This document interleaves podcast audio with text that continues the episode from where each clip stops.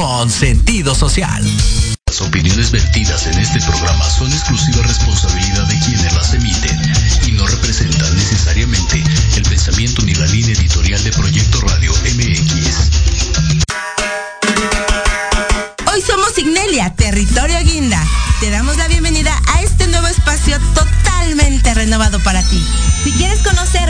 acerca del impulso a la economía local, cultura, programas y ayuda social desde una perspectiva juvenil, te invitamos a que te quedes. Aquí comienza Ignelia, Territorio Guinda.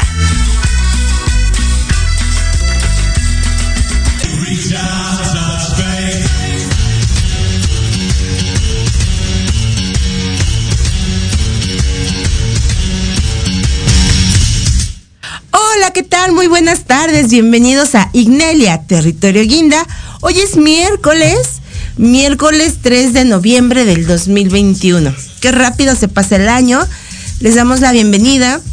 Mercados, Tradición y Esperanza con Valores. También Jóvenes Morena. Estamos aquí para traerles un tema de suma importancia. Y bueno, eh, quiero comentarles. Hola, ¿qué tal? Muy buenas. Ay, ¿por qué me escuché yo? Ajá. Ok, ya sé por qué. Este, les digo, les quiero dar la bienvenida a este programa que va a estar sumamente exquisito con un tema que nos trae nuestro invitado. Invitado que es especialmente de el licenciado Eric Contreras, eh, de la licenciada Anaí Esparza y de Jóvenes Morena. Así que los invito, los invito a que se conecten con nosotros a través de Proyecto Radio MX.com y de todas sus plataformas, YouTube, Instagram, Facebook, em, iTunes, creo también. Bueno, tienen infinidad, infinidad, no sé si ahorita producción pueda ponerme aquí al ladito. Todos los, este, todas las plataformas donde nos pueden ver, escuchar por si ahorita no se andan un poco distraídos y no, y no agarran bien el tema, pero les interesa, porque viene un tema muy importante. También tenemos teléfonos en cabina. Les voy a decir que el teléfono en cabina es el 5564 18 82 80. 55 64 18 82 80. ¿Por qué se los repito y por qué les estoy dando esta vez el teléfono en cabina? Porque el tema nada que ver con, con todo el tiempo que llevamos aquí en Proyecto Radio, nunca hemos tocado este tema, pero eh, lo propuso eh, un invitado muy especial y dijimos, cómo no, con mucho gusto vamos a darle un giro, un pequeño giro y pues obviamente vamos, vamos a hablar de, de este tema, este, que pues para muchos va a ser muy importante por todo lo que hemos estado pasando, ¿saben? Este, no sé si les ha pasado que, que de repente dicen, ay Dios santo, la, la realidad está superando a la ficción. Si les ha pasado eso, cuéntenmelo, este, conéctense con nosotros a través de Facebook, en Ignelia Territorio Guinda, a través de Instagram, también se pueden conectar con nosotros, y si no, pues con, este, como les decía, este, con los teléfonos en cabina en Proyecto Radio MX y en Facebook y en Instagram, en YouTube. También nos pueden ver por YouTube. Este, oigan, es que venía corriendo. Está este terrible esto. ¿Sabían? Este, por si no lo sabían, aquí en la Ciudad de México somos muy extravagantes. Entonces, este, sí han escuchado hablar de el piloto de autos, de, ¿cómo se dice? Sí, de autos. Este, Checo Pérez, Sergio Pérez, este, pues el señor dijo, ¿por qué no? Ah, me voy a ir a dar una vuelta por reforma. Y cerraron unas calles en reforma. Nada más para que el señor se diera ahí en sus carritos de, de velocidades. Ah, es que no le sé mucho eso, pero, pero pues eso que lo vaya a hacer al autódromo. Eso sí lo sé, corren el autódromo porque mejor no hizo un evento así como que para que la, si quería que la gente lo viera y la gente que no puede pagar, porque sé también que esos boletos son muy caros, no son, no son eventos que pueden pagar cualquier este, este, mortal como yo, ¿verdad? Este, son, son eventos caros. Entonces, este, a lo mejor él lo hizo con esa intención, ¿no? De que, de que mucha gente pudiera ver este, cómo corren la velocidad de, ese tipo de, de carros. Este, o verlo a él, no lo sé, si fue egocentrismo, no lo sé. Pero no se cierra reforma menos un miércoles y menos en horas pico, señor Sergio Pérez. No, hubiera abierto el autódromo, lo hubiera pagado usted y entonces todo el mundo podría ir a verlo ahí, ¿no? Ay, bueno, ya me desahogué. Es que entonces yo no podía pasar, no podía pasar, yo venía corriendo, ¿no? Entonces es muy feo. Pero bueno, también estuvo padre, bien Contreras yo, ¿no? Bien este, estuvo padre para para las personas que no, este, pues que no, no podemos pagar, pues este, pudieron ver ahí el, carrito y pudieron ver a Sergio Pérez. No sé, no sé si se pudieron sacar fotos con él porque no estoy segura. Bueno, les comento, les comento que este el tema de hoy eh, vamos a esperar a que se conecten más gente. Gracias a Irene Ramírez, que nos está viendo desde el mercado 31 de enero. Uno de los mercados por los cuales, gracias, estamos este, aquí, a través de estos micrófonos, hablando para ustedes y quejándome, sí, quejándome de Sergio Pérez. Este, no es que si no, no estuvo nada padre. Tuve que correr y correr y correr, perdónenme. Este, y bueno, no tarda en llegar con nosotros nuestro invitado, con él trae un invitado muy especial y vamos a hablar, este, les decía yo, esto de que la, realidad supera la ficción, ¿cuántas cosas no hace unos cuantos años no veíamos en las pelis que decíamos, ay, eso nunca va a pasar, ay, no, eso no es cierto, ay, no. O, este, sin irnos tan lejos, ya no el cine, perdónenme, las caricaturas, este, ¿Se acuerdan de los supersónicos? Sí, ya sé, di a conocer mi edad. Di a conocer mi edad, pero este, ¿se acuerdan de los supersónicos? Que este robotina, que las videollamadas, que eran en tele, ¿no? O sea, eran en tele, y todo este tipo de cosas este, no sé si lo vivieron ahora en pandemia, a partir de marzo del año pasado hasta hoy, este, ya son que el, Zoom, súper famoso, este, ya ahí se trabajaba, ahí se iba a la escuela, ahí se entregaba tareas, ahí se entregaban reportes, ahí se hacía todo por medio de Zoom, te comunicabas con tu familia, hasta con el doctor, o sea, hasta con el doctor, bueno, a mí me pasó que hasta con mi doctor fue por videollamada. Y entonces, este, ahí la caricatura, este, la vida, este, superó a la caricatura en los supersónicos. Nada más nos falta el carro que vuele, que creo que ya no estamos muy lejos de eso, ¿eh? O sea, para mi parecer, en dos patas de mula y perdón por la expresión, pero ya que falta para este, para este, para que en verdad ya veamos ahí los carros volando y todo. Oigan, pues vemos también todos estos drones, ¿no? Que, nos dan toda la este perspectiva de una ciudad y todo eso, y, y dices, wow jamás lo pensé, ¿no? Me acuerdo de una anécdota de una amiga que, que su papá ya era una persona mayor, este, muy mayor. Ay, era esos este, viejitos bonitos que, que ves y te dan ganas de morder, ¿no? Entonces mi mamá, mi mamá, perdón, mi, mi amiga decía que su papá bien lindo hace, hace algunos 15 años, ¿no? Este, le decía, ay hija, ya, ya que falta para este, porque obviamente pues el señor no estaba tan, metido en la tecnología, y le decía, oye hija, este, ya que falta para que hagamos llamadas y nos podamos ver, ¿no? Y, empezaba esto del celular, y empezaba esto de las llamadas, así, como por Facebook y todo eso, y así de, oye papá, pues eso ya existe, ¿no? A lo mejor era, era muy, todavía no estaba la tecnología al 100. pero ya empezaba.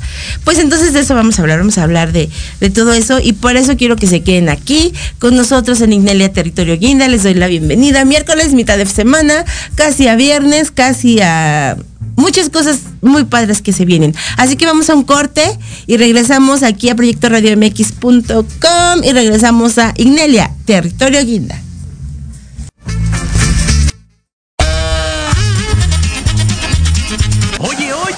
¿A dónde ¿Quién, yo? Vamos a un corte rapidísimo y regresamos. Se va a poner interesante. Quédate en casa y escucha la programación de Proyecto Radio MX con sentido social. ¡Uh, la, la chulada! Cuatro ojos verdes viendo a una sola dirección.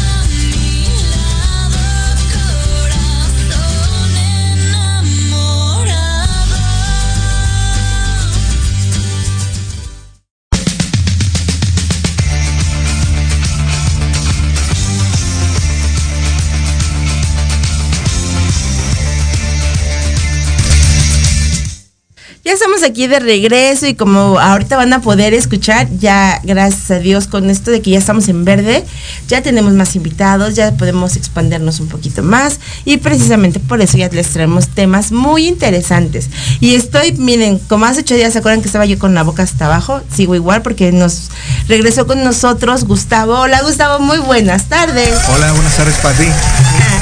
Bueno, si no se acuerdan de él y de toda su bella historia de éxito, porque para mí eso es una historia de éxito, pues pueden volver a escuchar el programa de la semana pasada. Y bueno, obviamente como un chico de éxito y un chico que va para adelante y que propone, dijo, oye, Pati, vamos a tocar un tema este, para que la gente diga, wow. Y espero que en verdad diga, wow, porque además trajo una invitada de wow. Y que ella nos diga todo. Así que los dejo con, con ustedes, a Gus y con su invitada especial. Pues Pati, muchísimas gracias por la invitación, otra vez por abrirnos el espacio. Y lo primero, lo primero. O sea, primero quiero presentar a una invitadaza. La verdad es que, o sea, dije, si vamos a tocar un tema importante, quiero a alguien experto. Mi amiga Daus, un saludo para Daus. Hola, mucho gusto a todos. Hola, Daus, bienvenida Inelia, Territorio Guinda. Y pues Daus es periodista, es colaboradora con diferentes medios de comunicación, ha ganado distintos concursos a nivel estatal y pues bueno, además una experta en temas cinéfilos, que es el que vamos a tratar el día de hoy.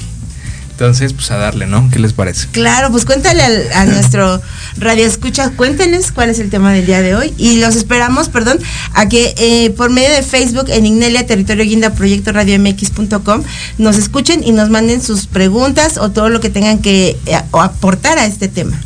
Pues vale, si me lo permiten, voy a hacer los honores de inaugurar este tema que me parece super ad hoc, porque ahorita acabamos de pasar Halloween Día de Muertos, que por cierto, para todos los que nos escuchan, espero que la hayan pasado muy bien, espero que hayan tenido muy bonitos recuerdos y que celebremos, sigamos celebrando la vida, que es una de las... Yo creo que, yo, yo creo que genuinamente que una de las celebraciones a Día de Muertos en el mundo, una de las más bellas, y no lo digo yo, sino la, el reconocimiento que tiene la UNESCO es definitivamente Día de Muertos. O sea, es, es fascinante la dualidad de cómo los mexicanos podemos celebrar la vida, o sea, podemos celebrar la muerte, pero al mismo tiempo celebras la vida y de una manera muy bella. La verdad es que si algo, no, o sea, creo que me siento orgullosísimo, es una de esas fechas, la verdad. Pero bueno, pues ahora, pasando al tema eh, que traemos el día de hoy, es sociedades secretas y simbología en el cine. Entonces, para todos aquellos que son fanáticos de las historias conspiranoicas, o sea, para todo mundo, va- o sea yo, yo creo que todo mundo los que nos estén escuchando, que les encante Dross, que les encante de cabeza y que les encante algún otro tipo de, de este de, de persona que genera terror y misterio, yo creo que este va a ser un tema que les va a fascinar. Lo primero que me encantaría, Daos, y te cedo la palabra, es ¿cuál es la primer película que se te viene a la mente cuando hablamos de este tema? Bueno, eh, yo creo que la primera que se me viene a la mente es Ángeles y Demonios. Ah, muy buena. Es muy buena. Súper, súper, súper popular. A mí cuando yo, desde que tenía como unos 15 años, era súper fan de Dan Brown y sus historias, porque ya sabes, es como el momento en el que te empiezan a interesar más estas eh, cositas, ¿no? Y eh, también en la oportunidad donde tienes chance para investigar acerca de temas ocultos, cosas de las que a lo mejor no estás tan informado cuando eres menor. Pero me parecía, no sé, una película increíble. Eh, también el Código da Vinci, que me parece que fue antes de eh, Ángeles y Demonios. Sí, sí, fue primero el código. Ambas inspiradas en, en los libros de Dan Brown. Y wow, o sea, hablaban de las sociedades secretas y hacían muchos énfasis, ¿no? Hacia todas estas costumbres eh, y paranoias que tenemos como plasmadas en un plano muy real, religioso, que a mí me encantaban. Eh, y sobre todo también tenemos actuaciones súper buenas en la película, ¿no? Entonces, Bueno, digo, cuando mentes a Tom Hanks, así haga un mal papel, pues es, como Meryl Streep, o sea, Meryl Streep la puedes poner en un papel muy malo y de todas maneras, o sea, te encanta Sí. verla, es como... Sí, claro.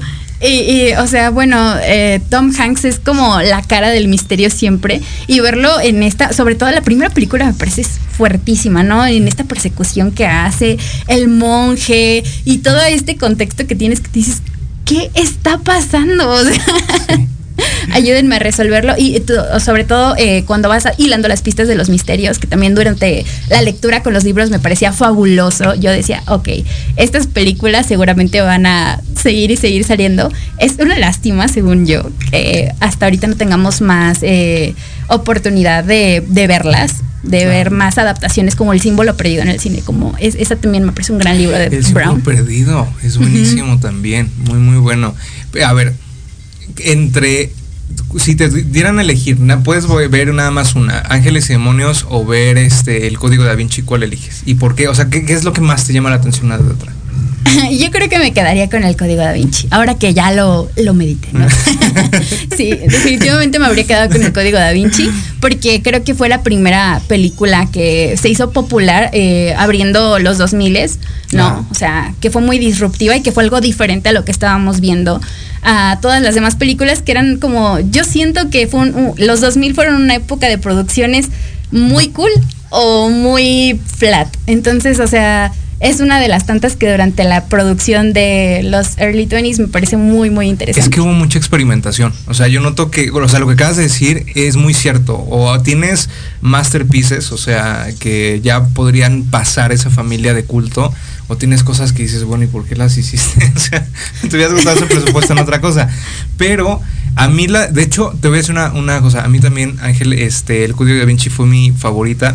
Porque se- para comenzar, eh, primero es, o sea, el tener una película que atacaba directamente a la iglesia Claro. y que el Vaticano se, se pronunció, o sea, el tipo, en lo que pasó con Madonna en los ochentas, como que esta película revivió otra vez esta polémica con le vamos a tirar la iglesia y vamos a ver qué tanto, qué tanto responden de ello.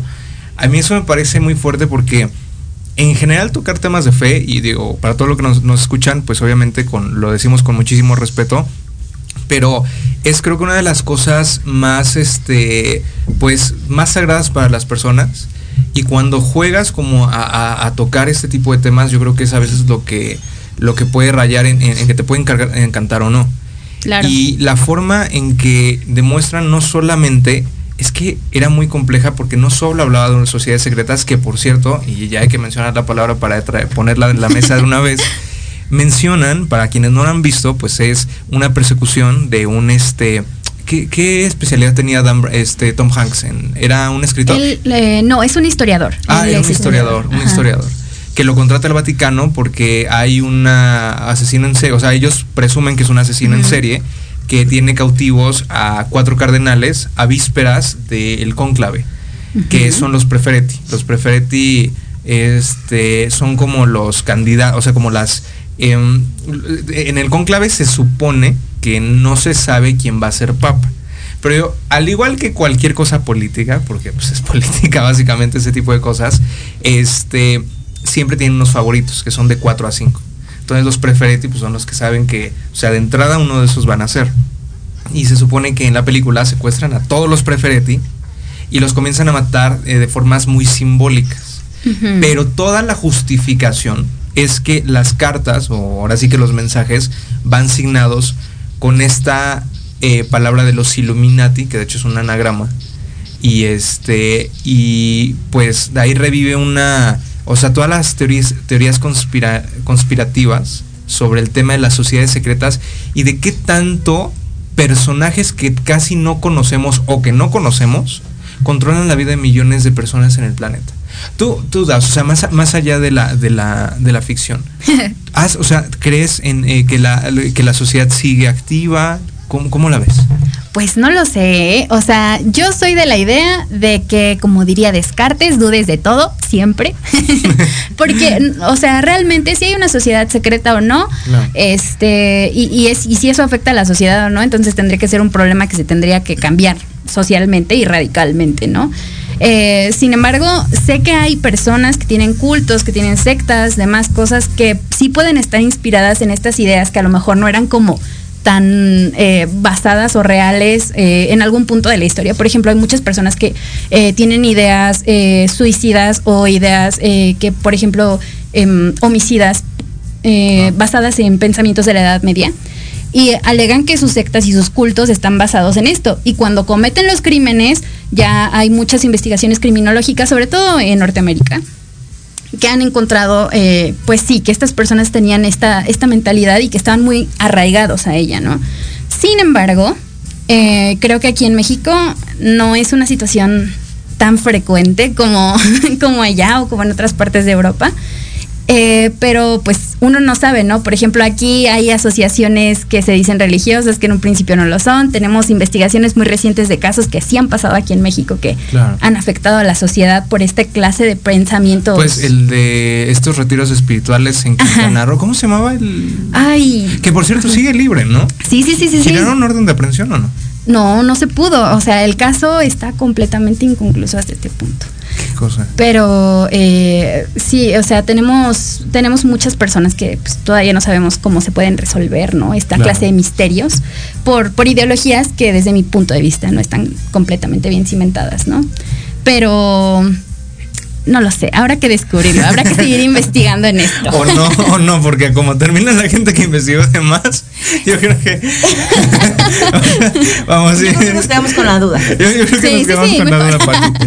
Pero no, es que miren, a- aquí hay dos temas. O sea, por un lado está el fanatismo por eh, la simbología.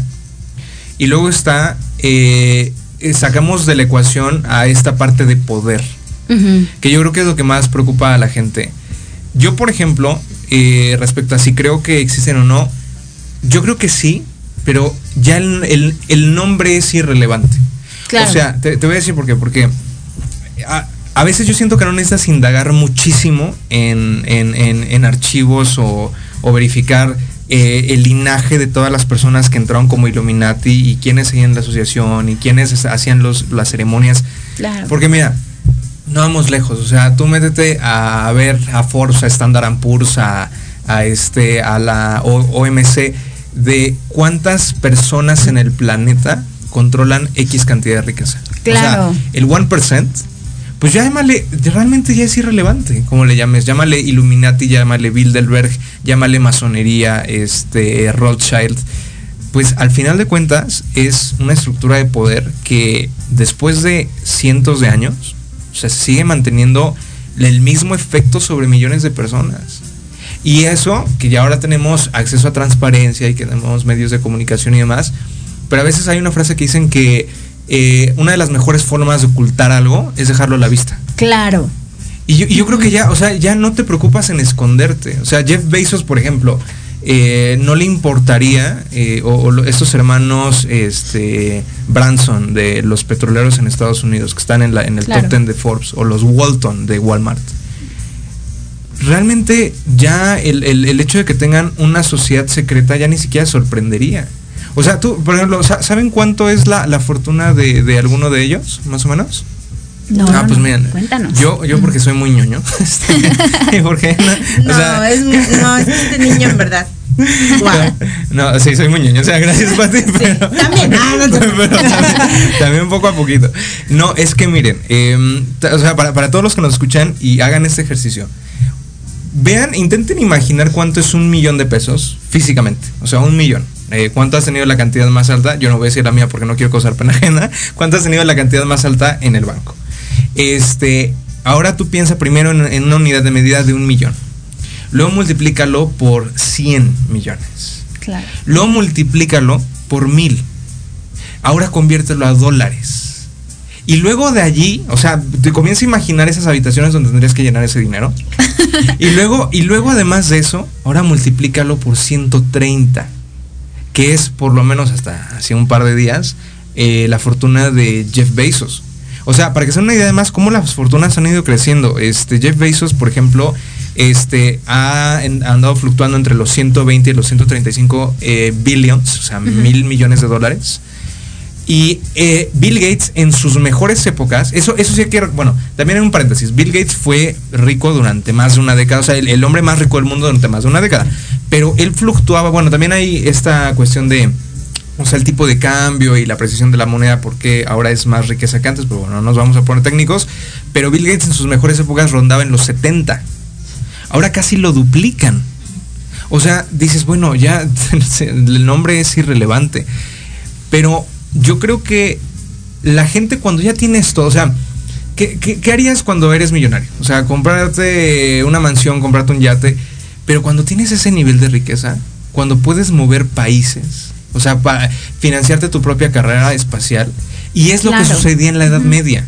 O sea, por ejemplo, tú ve a los Vanderbilt, a los este a los Rothschild, a los Rockefeller, a los Mao en Asia, o sea, cuando, cuando ves todo eso dices, bueno, pues claro que existen, o sea, y ya Sí. lo que les queda es ponerse exquisitos y sibaritas y decir, pues sabes qué, ¿y si hacemos una sociedad secreta? O sea, ya no es como, seamos, o sea, ¿qué, qué- tú qué tienes que hacer? Este, ¿Qué vas a hacer el martes en la tarde? sociedad secreta. Claro, ha- hay apologías, ¿no? Muy interesantes. Yo siento que ahorita, eh, durante los últimos cinco, casi 10 años, se han creado muchísimas eh, series, videos musicales, canciones, no sé qué, van como eh, criticando, ¿no? Esta eh, mm, sociedad. Que tiene mucho más de lo que debería, sobre todo por la desigualdad de clases, que es un problema obvio que no hemos atendido globalmente y que eh, realmente causa estragos a nivel internacional. Claro. Y por ejemplo, eh, la más popular siento que últimamente ha sido este ¿Cuál? el juego del calamar, Squid Game, Ay, sí, que fue así como una clara una clara crítica, ¿no? Y ah, fue muy eh, eh, siento que muy alabada por el público en general. ¿Viste la cantidad de disfraces ayer y antier? Sí. No, o sea, fue cañón, De hecho, pasé en una gasolinera, eh, en una gasera, y tenían unos overoles rojos, y yo ya no sabía si estaban disfrazados o no, ya te lo juro. Ya Yo decía, yo decía, ya quítenselo, ya están grandes, ¿no? Le da manches". dulce para siguen pidiendo calaverita. No, joven, es mi uniforme. Ah. No sabía. No, pero sí, o sea, eh, y tenemos eh, hace como dos años. ¿En cuánto tiempo la viste? sí. Ay, creo que un día. ¿Tu Pati la viste ya? Claro. ¿Cuánto tiempo la echaste? Yo creo que día, día y medio. Igual, de medio. Día y medio. Yo creo que mucha gente, o sea, mucha gente así. Fue el hit. No, caño. Sí. Caño, caño. Eh, Y sí es una crítica, una crítica, perdón, como muy explícita me parece, ¿no? A, a cómo estas personas se reúnen en grupos para ver nada más como el mundo sigue en desgracia. Y eh, yo decía como de, wow, qué simbología tan, pues, tan chistosa. Pero siento que no es como la primera eh, serie, ¿no? Que, Claro. que nos pone este ejemplo. Y hay otras personas que más descaradamente nos han pasado los símbolos en la cara.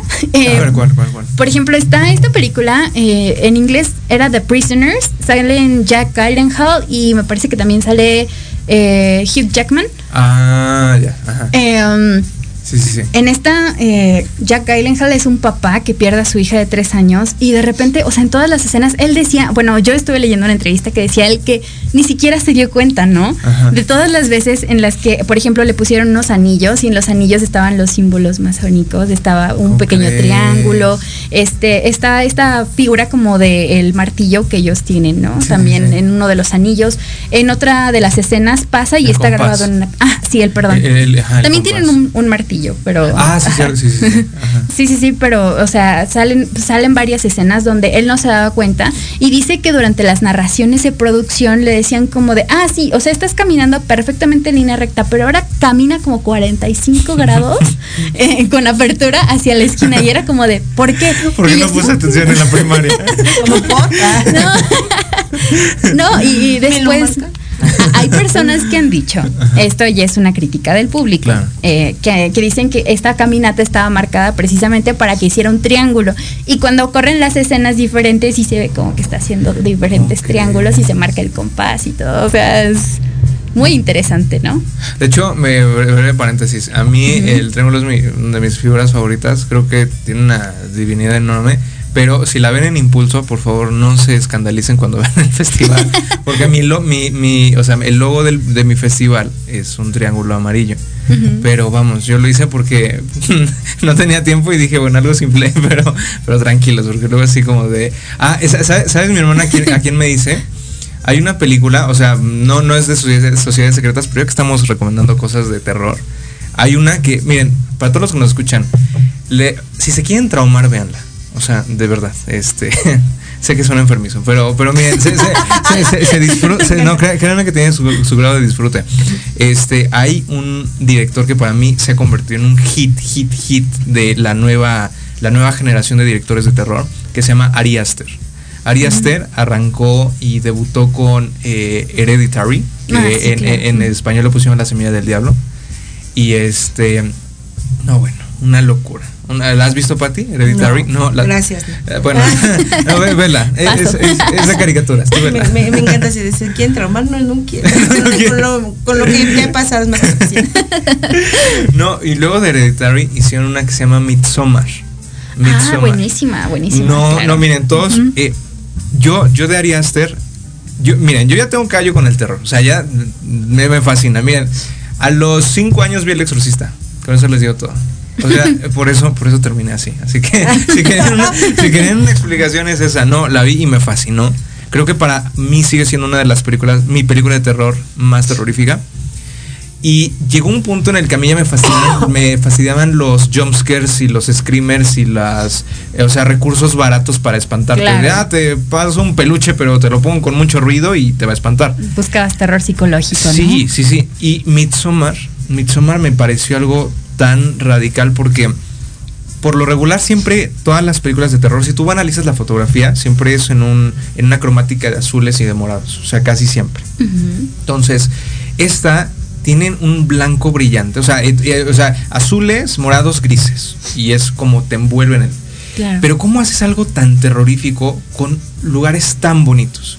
Porque abren y la fotografía es un blanco super pulcro, un cielo de lo más azul paradisiaco, una villa, o sea, sacada de, de Heidi, y todo tan bonito y no entiendes cómo se generan imágenes tan horrorosas en un lugar tan bonito. Sí. Y ahorita, ¿por qué estoy metiendo todo eso? Porque no sé si recuerdas que una de las imágenes geométricas que más utilizó Ari Aster en, eh, o sea, a, lo a lo largo de la película, eh, y no, no, tranquilos, no se las voy a spoilear, pero hay una cabañita.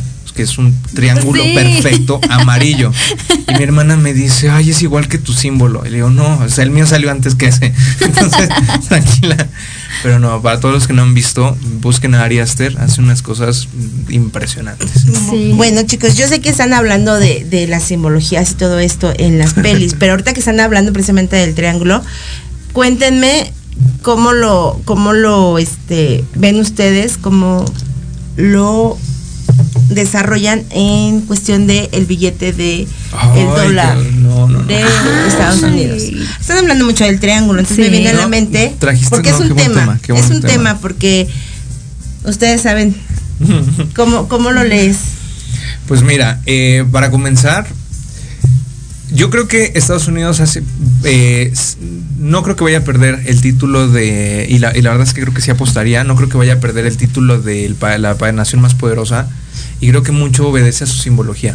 El triángulo, el ojo que todo lo ve, es, o sea, es- Estados Unidos jugó perfectamente con mezclar la divinidad de, o sea, ellos son creo que una, o sea, Estados Unidos es la secta perfecta y a, a ver, o sea, ya sé que para todos los exquisitos que me vayan a querer corregir de, no, es que no es una secta porque no, pero bueno, o sea, estamos siendo un poco coloquiales.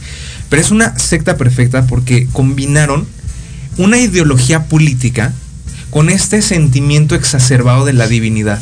O sea, de- desde, desde que ellos, eh, desde que Estados Unidos nació en las 13 colonias, ellos eh, y, y la doctrina Monroe era enseñarle a los América cómo vivir. Claro, y que Dios bendiga América, ¿no? Exacto. Y los padres fundadores, o sea, los padres fundadores no nada más son como los aquí los héroes que nos dieron patria, o sea, para ellos es eh, los padres fundadores, o sea, es, es este concepto de que son dioses.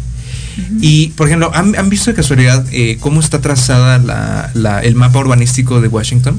¿Lo han visto? Sí, más o menos. No, no, no, no. Es, es- es- miren, hay una estrella de David perfectamente hecha. O sea, es que te digo, no, no, no necesitas irte a algo muy secreto. Eh, Washington es una combinación de símbolos. Yo creo que ni los Illuminati en Roma, ¿eh? No, en serio. O sea, tú ves la distancia de la Casa Blanca al Capitolio, el Capitolio al monumento a Washington, al de Jefferson. El monumento a Washington, ese obelisco enorme, está frente a una, eh, o sea, eh, eh, está construido sobre una serie de círculos que parecen como un mapa cósmico, como las los, los campos, este, la- de, de los, o sea, los campos marcados por, por ovnis presuntamente. Entonces, pero además de eso, tiene una simbología sobre el- los espejos de agua que eran conexiones al más allá.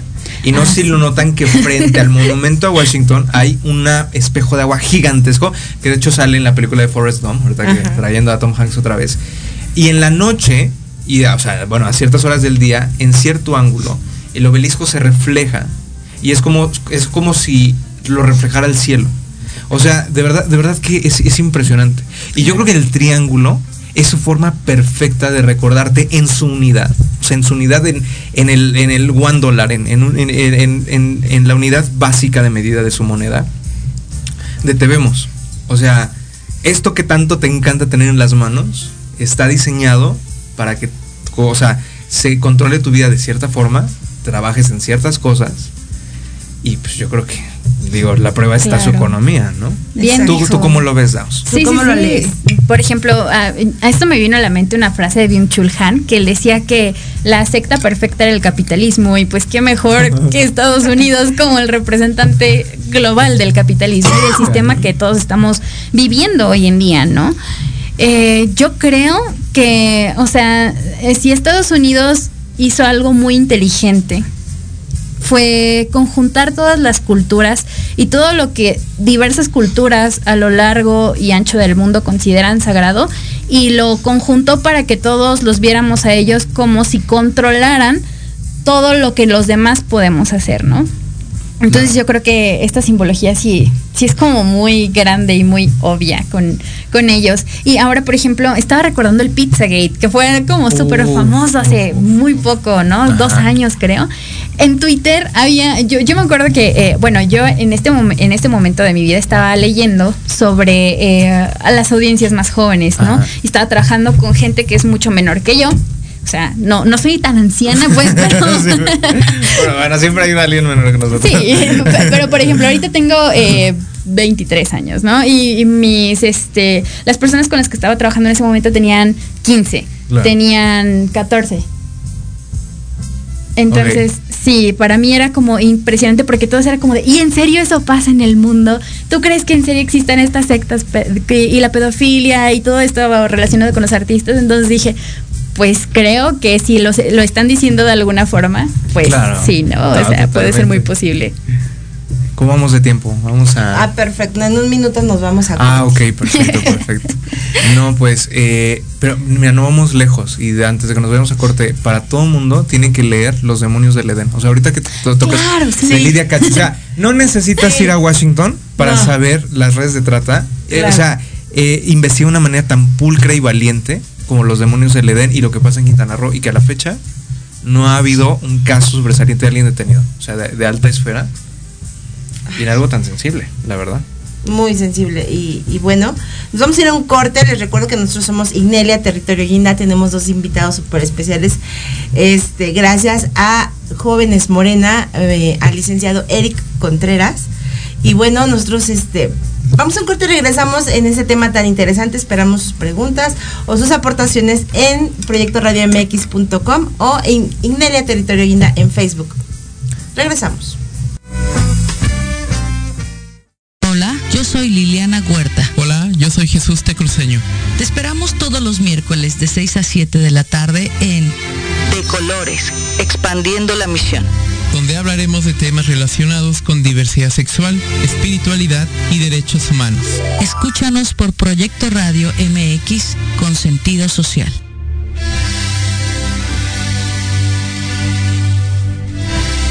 Todos los miércoles de 7 a 8 de la noche tenemos una cita en el programa Mejorarte. Soluciones prácticas de nueva generación. Porque en la vida lo que no mejora, empeora. Y la diversión también. Dialogar con competentes especialistas y aprender temas de vanguardia a la altura de las exigencias del mundo moderno. Aprende, diviértete y gana con Diana Marta Calleja en proyectoradiomx.com. Te invitamos a escuchar Hablando de ti con Leo. Todos los miércoles en punto de las 9 de la mañana por Proyecto Radio MX con sentido social. Un programa dedicado a las mujeres donde podrán ser escuchadas. Contaremos con invitados y especialistas para hablar de lo que a ti te interesa. Porque si no hablas de ti, ¿quién?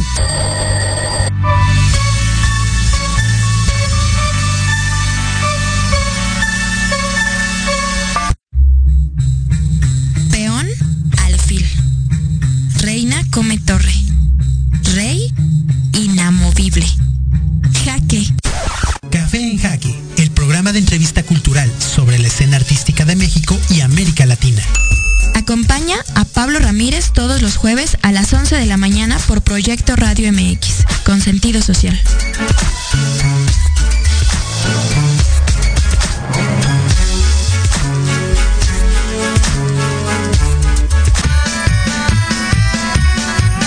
Si tienes alma de investigador, eres padre, tutor o estudiante, Manabu con Yuriko Sensei es para ti. Programa diseñado para hacer tu vida más fácil en las labores escolares. Escúchanos todos los jueves de 3 a 4 de la tarde en Proyecto Radio MX. Manabu, porque nunca dejamos de aprender. En Proyecto Radio MX, tu opinión es importante. Envíanos un mensaje de voz vía WhatsApp al 55 64 18 82 80 con tu nombre y lugar de donde nos escuchas. Recuerda 55 64 18 82 80. Ahora te toca hablar a ti.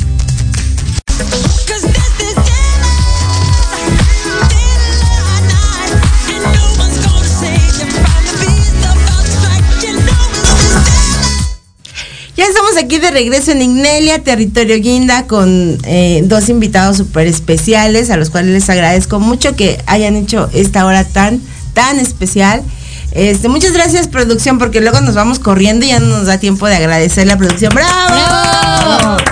Este, ok, y seguimos con este tema. Yo sé que el tema es en cine, yo sé que el tema es sociedades secretas, pero quiero poner un, un tema en, la mesa porque, pues, este, así como que si quieren, pues el próximo miércoles lo podemos seguir tocando, ¿verdad? Wow. si no Ah, si terminamos, invita, si no terminamos ahorita, pues, hay miércoles por delante. Wow. Ok, este, con todo esto, aclaro, y siempre se ha dicho aquí, lo que nosotros digamos es nuestra responsabilidad, no de Proyecto Radio MX. Y con todo esto que, que nos vino a suceder ahora en, en marzo del año pasado, coronavirus, se habló mucho, mucho de que era una conspiración, se habló, hay, hay artistas que no se vacunaron, que está mal, vacúnense Muy si mal. Claro. Este, ¿Qué piensan sobre eso, jóvenes? Ya, es duro. Es duro. Bueno, y si hablamos de otra, otra película. no, No, No, es no, que no, pues, abordémoslo, es. Que, que, que, que hay, hay, hay este, por ejemplo, potencias mundiales que querían eso, tener el seguir, como que ya sentían que el mundo se les estaba este, yendo de las manos, porque hace rato bien lo decían, es el poder, tener el poder, wow, qué, qué, qué Claro. cañona de estar aquí en tu cerebro, está así de tengo todo. Claro. Y están en mis manos. Digo, yo no soy tan internacional como ellos, yo amo a Shakira. Y entonces hay una canción que dice este que somos un juego de ajedrez, Ah, sí, ¿no? claro. Y que los Sí. de arriba están moviendo este las fichas. Claro. Este Pues, ¿quién va? Un piedra, papel y tijera. Ah, piedra, ah, papel o tijera. Piedra, papel o tijera. Piedra, papel o tijera. Yo primero, ok, ok. Bueno, pues yo lo que puedo decir acerca de la pandemia es que eh, me parece que es una situación más que real. Digo, para este punto todos hemos estado enfermos o conocemos a alguien que estuvo enfermo o incluso, eh, permítanme decirlo, hemos tenido una pérdida cercana, ¿no? Claro. Eh, por ejemplo, hace menos de un mes mi papá se enfermó, mi papá es profesor de escuela. Entonces, o sea, en cuanto él se enfermó, nos avisó, se estuvo completamente recluido, lejos de nosotros y eh, como hijo estás completamente preocupado todo el tiempo, ¿no? Entonces, o sea, yo siempre creí, pero en ese momento pues tuve más angustia que nunca en mi vida. Afortunadamente mi papá estaba vacunado, casi no tuvo pues sintomatología, no contagió a nadie. Eh, pero hay muchas personas que han- no han creído en esto y sus familiares cercanos, sus hijos, ah, ah, eh, se han estado enfermando, ¿no? Continuamente. Y con este desarrollo del virus, porque pues es la naturaleza y nosotros no Claro. podemos frenar Claro. el crecimiento de la naturaleza, como dirían en Jurassic Park, ¿no? La vida sigue y encuentra un camino. Entonces, o sea, me parece que sigue siendo un momento en el que a pesar de que estamos en el semáforo verde y tenemos mayor tranquilidad, nosotros como adultos también es nuestra responsabilidad ver por la niñez y ver por qué todas estas personas que eh, no, han, no han podido eh, cuidarse eh, también estén seguros, ¿no? Entonces, eh, a- a la- a- yo es lo que creo que es una situación muy real. Si esto se salió de control de alguna forma y jugaron a la guerra biológica, pues peor para ellos porque la economía fue lo primero que se desplomó, ¿no? Eh, um, pero realmente no lo creo, realmente creo que fue una situación que no se pudo haber uti- utilizado como un arma. Eh, no sé, hablaba yo con un chico que es virólogo y él me decía, si esto quisiera, si quisieran haber hecho un arma, habrían hecho una especie de peste negra, Un pero anthrax, por sí, ejemplo. claro, O que sea, se contagiara por el aire. por. Sí, y esto te mata en dos días, ¿no? Entonces, o sea, Pues miren, em, yo creo que hubo una responsabilidad indirecta. Eh, para comenzar, antes de, contestarla de lleno, me gustaría platicarles un artículo que yo leí hace ocho años atrás. Un artículo del Wall Street Journal que hablaba sobre un, este, un científico ruso que estaba como refugiado político en Estados Unidos después de la Guerra Fría obviamente pues se desarrollaron no solamente armas nucleares, sino se comenzó a experimentar otro tipo de armas. O sea, además de las magnéticas, pues evidentemente las biológicas. Eso es algo totalmente documentado, ¿eh? O sea, no, no me Sí, acuerdo claro. el nombre exacto de, de... De hecho, no era un científico, era un grupo, o sea, un grupo de científicos, creo que cuatro o cinco personas, eh, que hicieron una, una investigación que de hecho fue muy acallada, eh, porque pues evidentemente lo que ello implicaba. Pero pues revelaron así santo y seña de dónde están sus laboratorios. Sí, desarrollamos armas biológicas, están en tales lugares, tenemos, estamos bajo tierra, pero, pero no te imagines tipo corporación umbrella de, de Resident Evil. O sea, no, no, no, o sea, instalaciones pequeñas. O sea, eh, o sea, es que mutar un virus, y de hecho tu amigo debe saber perfectamente, mutar un virus no es Claro. precisamente difícil. O sea, tú deja eh, una gelatina mal comida en el refri durante varios días. y vas a ver cómo florece la vida. y vas a ver cómo florece la vida. Pero, pero tiene, tiene, tiene mucho sentido que evidentemente era una forma de experimentar. Entonces, este tipo de armas biológicas, para comenzar, eh, su uso, eh, o sea, si lo ves desde el punto de vista antropológico histórico, existe desde la conquista y antes. O sea, aquí la forma en que acabaron con la antigua Tenochtitlán, más allá de las armas o del combate, pues fue con la viruela. Claro, claro. Entonces, eh, África, por ejemplo, ha sido un ejemplo bastante, este, bastante peculiar de cómo yo, yo sí creo que algunos de los países más pobres donde se han visto enfermedades que no tiene sentido de cómo salen son campos de experimentación. Y creo que este fue una especie de experimento. Vamos, miren, vamos a dar el beneficio de la duda, que no haya sido creado, pero fue, fue, se dejó esparcir. Claro. Es decir, pudieron haber contenido, miren, no vamos lejos, el ébola. El ébola es infinitamente más contagioso. Los Sí. síntomas son devastadores y se ha mantenido pues, básicamente en Sierra Leona y en el Congo. O sea, de ahí es como no se mueve. Y yo siento, digo, ¿por qué, o sea, ¿por qué no, eh, cómo no logran contener eh, eh, este, el- el COVID y el ébola sí? O sea, son cosas un poco extrañas. Pero además hay otra parte de la cuestión conspirativa, no solamente soltarla, es esta misma cuestión de no atender a las personas. ¿A qué me refiero? No sé si han visto ahorita eh, de las veces en que no me desespera a darle omitir anuncio cuando estoy viendo un video en YouTube. Es cuando hay alguna, o sea, algún anuncio eh, importante, ¿no? Ahorita la, la Organización Mundial de la Salud, Salud tiene un, un comercial que hecho es buenísimo, que actúan en niños. Y el eslogan es eh, No one is safe until everybody is safe. Nadie Claro. está seguro hasta que todo el mundo esté seguro. Y hablan sobre la falta de distribución de vacunas. O sea, en países evidentemente nórdicos y Dinamarca y tal, o sea, están vacunados en el esquema completo y además tienen vacunas en reserva. Y yo no sabía la cantidad de población vacunada en todo el continente de África. ¿Saben cuánto es? No. 5%. 5%. 5% de la población vacunada. Entonces, y, y- y la denuncia de la OMS a los países que tienen vacunas es, tienen las vacunas guardadas, denlas. O sea, su, su población ya está vacunada. ¿Qué hacen con esas vacunas en los contenedores? O sea, llévenlas a África. Pero bueno, pues esa es una forma de intentar responder. Pues ya sus últimas impresiones para ya despedirnos. Pues miren, no, eh, para cerrar, aunque ya nos dio tiempo, a ver si para el próximo platicamos del tema, pero quiero recomendarles a todo el mundo un video que es, es más, yo creo que ni, o Dross lo hizo muy, muy, muy escuetamente, que es como de los que traen los temas relevantes, ¿no? Eh, hay un documental eh, que se llama The Third Tower, la tercera torre, habla sobre el 11S, véanlo, está en YouTube, o sea, se- Chulada. Ajá, o sea, ahí se van a contestar. ¿Cuánto- ¿Cuántos edificios cayeron en el 11S? En, en Manhattan. ¿Cuántas eran las Torres Gemelas? Dos. Dos. Pues cayeron más. Hasta ahí está. Ay. Tienen que verlo. bueno, eh, yo lo que puedo decir es que sigamos hablando de la pandemia, ¿no? Si es algo vigente, hay que continuar viendo, hablando de esto. Eh, y respecto a cualquier otra cosa, eh, me gustaría mucho eh, recomendarles ah, desde mi perspectiva que ahorita googleen el Grimorio del Papa Honorio IV. Es con lo que más me dio miedo en esta semana que estamos en fechas spooky. Y bueno, o sea, buenísimo, ¿no? Eh, espero que lo podamos comentar luego. Muchas gracias por el espacio. No, pues al contrario, muchas gracias a ustedes por, por ese tema tan importante. Y yo creo que este paréntesis no se cierra aquí. No sé por qué huelo a que el miércoles aquí estaremos otra vez platicando de lo mismo o- y, y expandiendo Sí, sí, no temas. salgo, sí. Exactamente.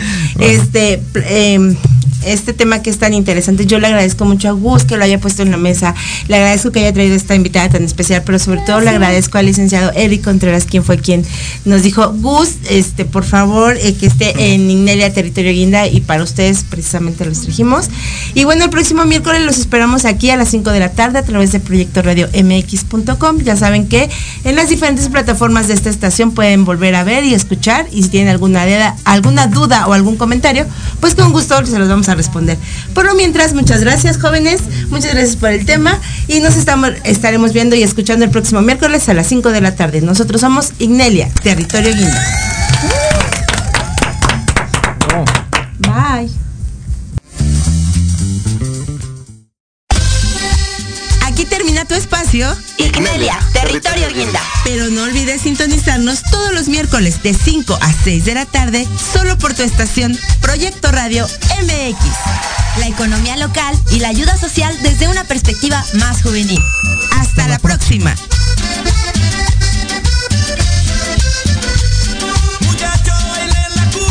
Estás escuchando Proyecto Radio MX con sentido social.